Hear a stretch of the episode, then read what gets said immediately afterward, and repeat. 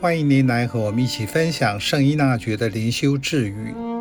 十月八日，当救恩与圣洁陷入荣华富贵和享乐的风暴中，会是多么凶险！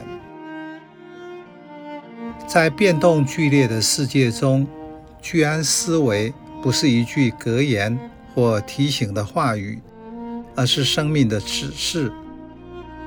同样的，持守救赎和保持纯真，也是信仰的警语。我们如何回应耶稣所说的：“人纵然赚得了全世界，却赔上了自己的灵魂，为他有什么好处？或者人还能拿什么作为自己灵魂的代价？”这句自语在时而由财富，时而由荣华富贵以及享乐而兴起的暴风雨中，救赎和纯真何其岌岌可危！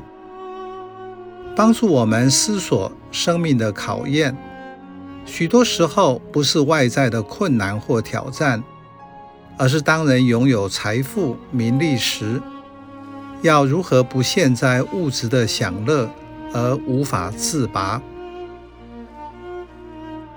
面对考验，圣保禄提醒你如何珍惜瓦器中存有的宝贝。你靠什么抗拒诱惑，不被卷走？许多时候，如果你知道这个想法、行为是诱惑，那么它就不那么是诱惑。诱惑的魅力在吸引人。让人去依靠它，享用它，因为堕落的人性让人因为喜欢而不能控制自己。因此，在灵修生活上需要操练克己。人如果为了克己而做克己，是没有力量的。克己要让圣神带领。当你懂得节制，就知道界限在哪里。所以，当意识到不对，立刻就回应，不要等到它壮大了再去扑灭，那就困难了。活在这个世界，人们所追求的是方便、舒服和享受，这些建立在金钱上。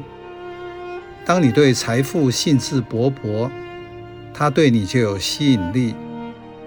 如同前面智语所说的，是未驯服的野马。你驾驭时要使用马刺，让自己不会贪图物质的享受。当你确定吸引你、让你活得有意义的是什么，就要把自己的生命放在那里，能够把握真实的自己，就会看清楚过程。及导致的结局是什么？